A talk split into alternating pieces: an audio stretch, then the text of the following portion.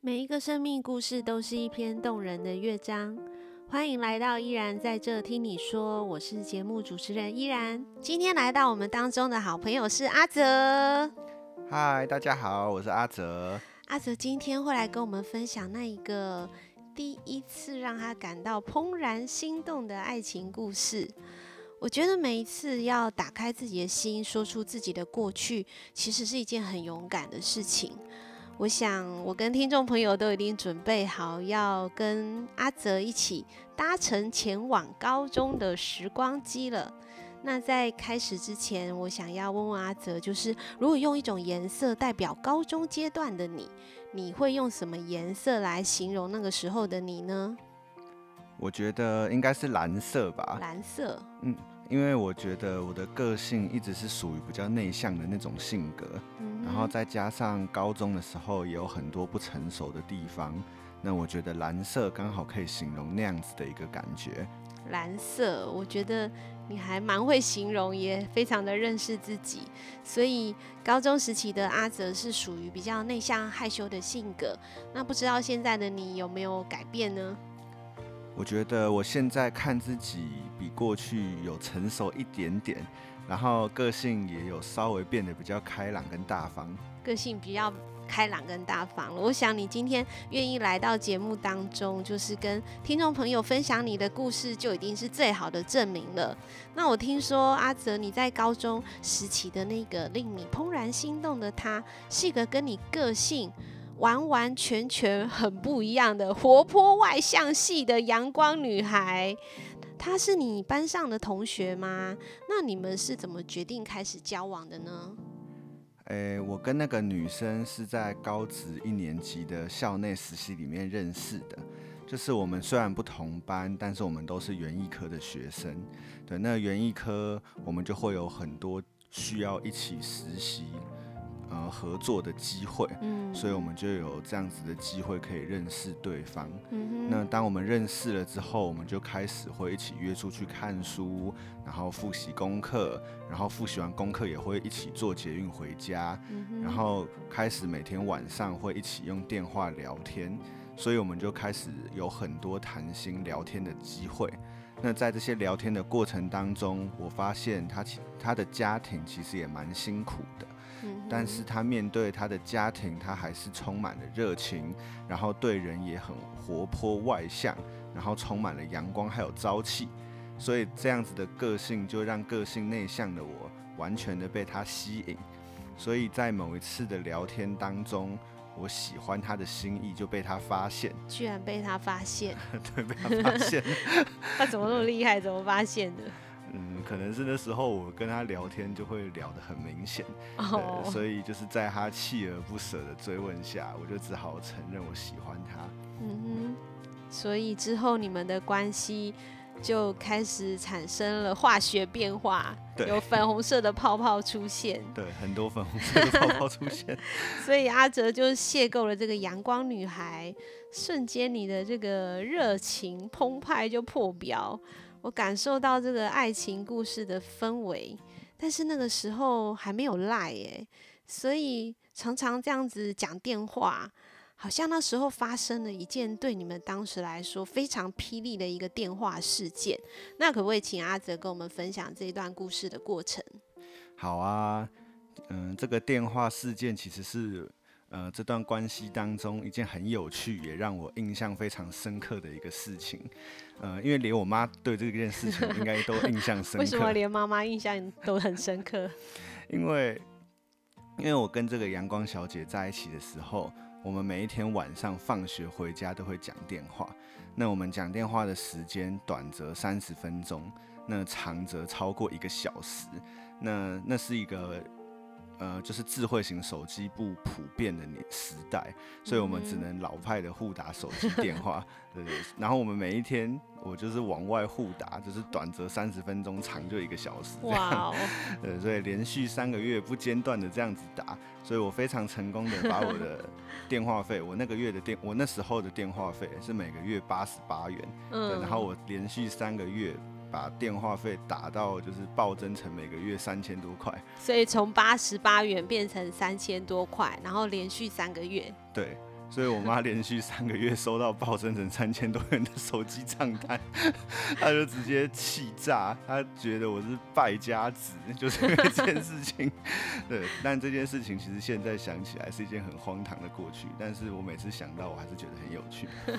对，三个月就突然就超过一万块。对。所以我想，你这段故事应该勾起了有一些听众朋友在过去还没有网络电话的时代心中的痛。但是，是不是除了这件事情以外，其实，在你们的相处上，其实也碰到了其他的难题呢？对，因为其实从这个电话费事件过后，我们彼此相处的时间就变少了。然后再加上我们刚开始交往的时候，他有跟我说。呃，他不愿意让其他人知道我们的关系，嗯、所以还定了规定，就是包括我不能随便的去找他聊天，嗯、也不能随意的跟其他人分享我在这段关系当中的感受。那我那时候因为基于尊重他的感受，所以我同意这些要求，但是却没有发现这些要求渐渐在我的心中产生了一个很不安全的感觉。嗯、呃，我没有办法理解为什么不能让其他人知道我们的关系，嗯、而这些因素就也让我们的关系慢慢疏远，所以最后就还是分手了。嗯，感觉这个阳光女孩好像不是很想让人知道你们在交往，所以听起来这段关系就是让你的心中产生很多的不确定感跟不安全感。那那个时候你怎么面对这种不安全感呢？嗯，因为刚才有讲到发生了电话费事件。所以就中断了我们本来少之又少可以聊天的机会。那期间他还出国去了芬兰，做了短期的交换学生。所以其实我们的关系到了后期，只剩下每个礼拜一次能够一起搭车回家的空档。然后我们只有那个空档可以面对面聊天。但是后来他开始会用一些很奇怪的理由拒绝和我一起搭车。什么样的理由啊？嗯，就像是他可能临时会需要有一些工作，然后或者是他自己忘记呃跟我有约，哦、对，嗯、那呃这些理由开始让我觉得他好像没有那么在意我，嗯、然后这些感觉其实都让我感觉到非常的不安，哦、也让我的情感渐渐的抽离，嗯、于是我就开始跟班上其他的女生约会，那最后我在还没跟他说分手的情况下，我就和另外的一个女生在一起了。哇，所以其实缺乏安全感的你，就是好像嗯投入了另外一段的关系。